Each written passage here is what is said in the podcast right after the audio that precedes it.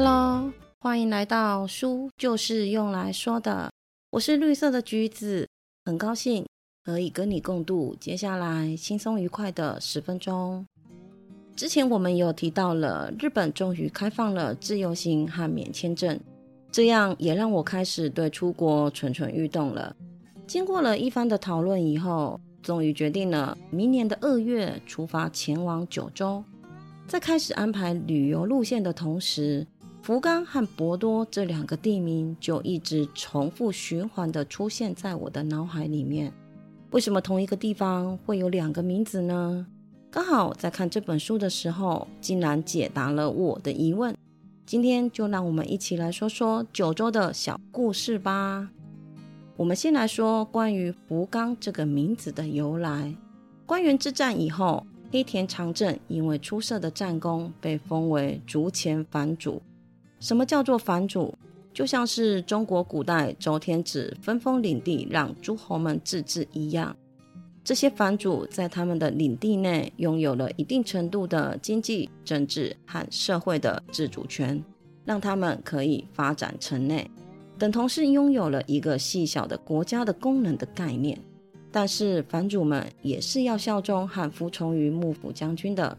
一千六百零一年，黑田长政到达竹前福崎时，便依据黑田家的起源地被前国福冈庄，也就是现在的冈山县，将福崎改名为福冈，意思是有福气的山丘，这也就是福冈这个名字的由来。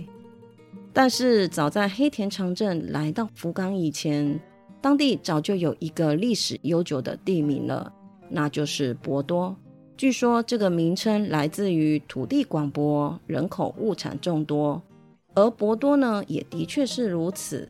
因为地利之便，它成为了日本对中国、朝鲜的主要贸易港口。经济的繁荣，连带的一定会产生许多富商，并形成以核心商人为主的都市体制。黑田长政在执掌福冈以后，也没有对这个自然成型的自治区多加改变，让他们依照原本的方式维持自治。双方呢，就与那珂川为界，东边是商人群聚的商业城市博多，西边则是以武士为主的行政中心福冈。而位于那珂川上的中州，则成为了负责满足双方共同需求的欢乐街。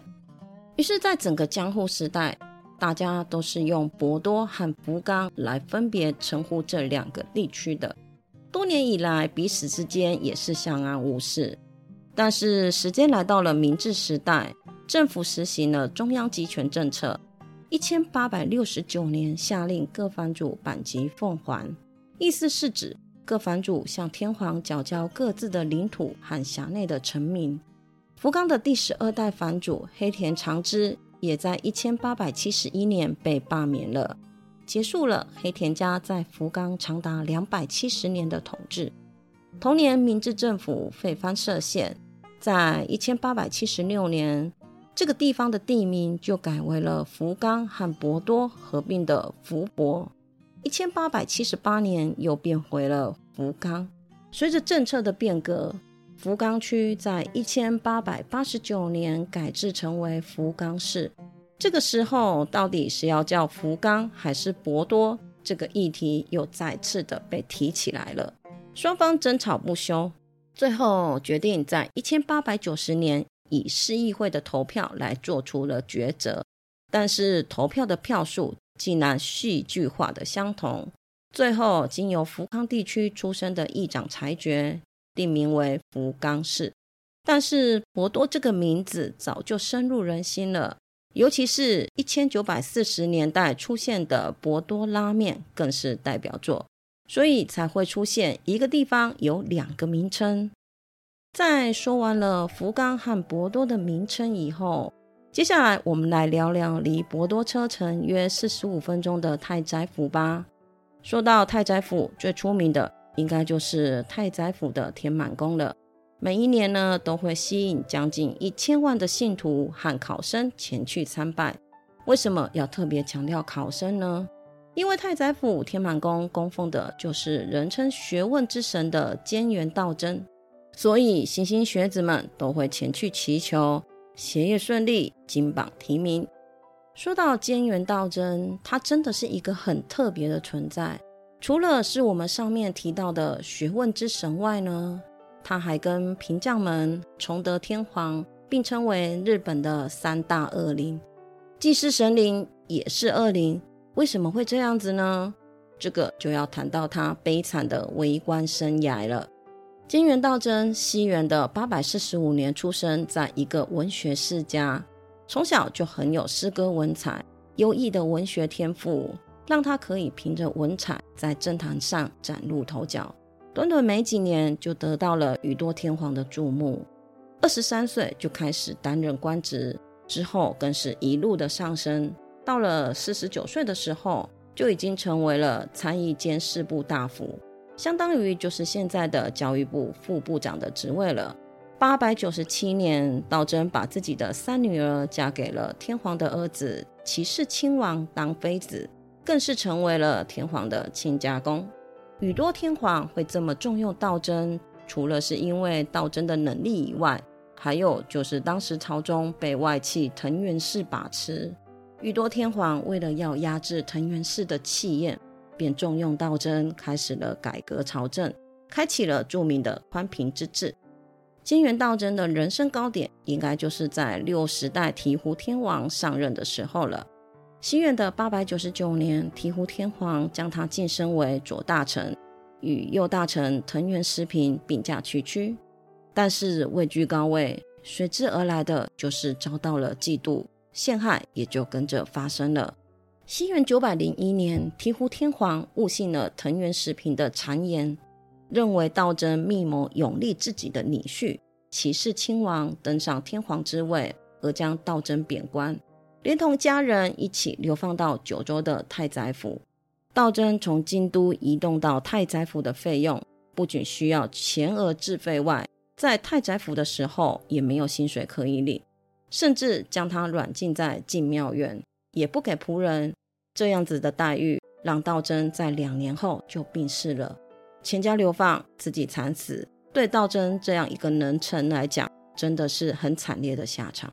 在大家用牛车将道真的遗体拉去安葬的时候，拉车的牛在某一个地方停下来不肯移动了，于是大家就把道真埋葬在这个地方。九百零五年的时候，道真的随从为久安行在墓上盖上了寺庙，取名为天元山庙院安乐寺。在道真死后，怪事接连发生，连续的数年内。正值壮年的藤原时平忽然死去，陷害道真的首谋之一元光也在狩猎时坠入泥沼溺毙。京都更是接连发生了水灾、瘟疫、旱灾。皇太子保明亲王年仅二十一岁也过世了。两年后继任的皇太子，也就是保明亲王的姨父子五岁的庆赖王也早逝。种种的灾害都被视为道真的怨灵在作祟。即使天皇恢复了道真的右大臣之位，很像这样子，也不能够让道真这个怨灵结得解气。九百三十年，醍醐天皇召集大臣于宫内的清凉殿商讨祈雨，以解决久旱。下午一点的时候，黑云覆盖了整个京都，降下了大雷雨。接着，清凉殿便遭受到了雷击，当场就把曾经陷害道真的大臣给劈死了。而目睹整个事件且饱受惊吓的醍醐天皇，更是从此卧病不起，在三个月以后就驾崩了。在清凉殿的落雷事件以后，道真的罪被赦免了，家人也解除了流放。西元的九百四十七年，朝廷在京都北野的朝日寺加盖了寺殿祭祀道真。九百八十七年，更是赐予了他北野天满宫天神的赐号。道真成为了天满大自在天神，而安葬道真的安乐寺也在九百九十年成为了天满宫。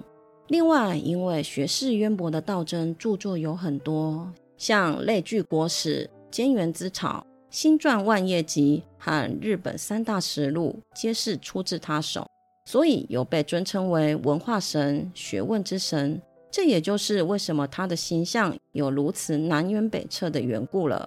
关于道真，还有一个他跟梅花之间的美丽传说。在他被贬前往九州之前，依依不舍地跟府邸中的梅、樱、松树道别，并对着梅树说：“梅花，当东风吹起的时候，就将花香送到太宰府吧。即使我这个主人不在了，也别忘了春天啊。”在道真离去以后，梅、樱、松树也因为思念道真，乘风而去。松和樱在途中就力竭落地了。唯有梅花成功的飞奔到主人所在的太宰府落地生根，而这棵梅树呢，就是现在位于太宰府天满宫本殿前的飞梅。这些小故事可以让景点的形象更加的饱满丰富，对于旅人来说，更是可以了解历史的好时机。历史不是印在教科书上的字，而是从生活中就可以探究的。谢谢你今天的收听。你的追踪是我成长的养分，动动手指，让我可以慢慢的长大。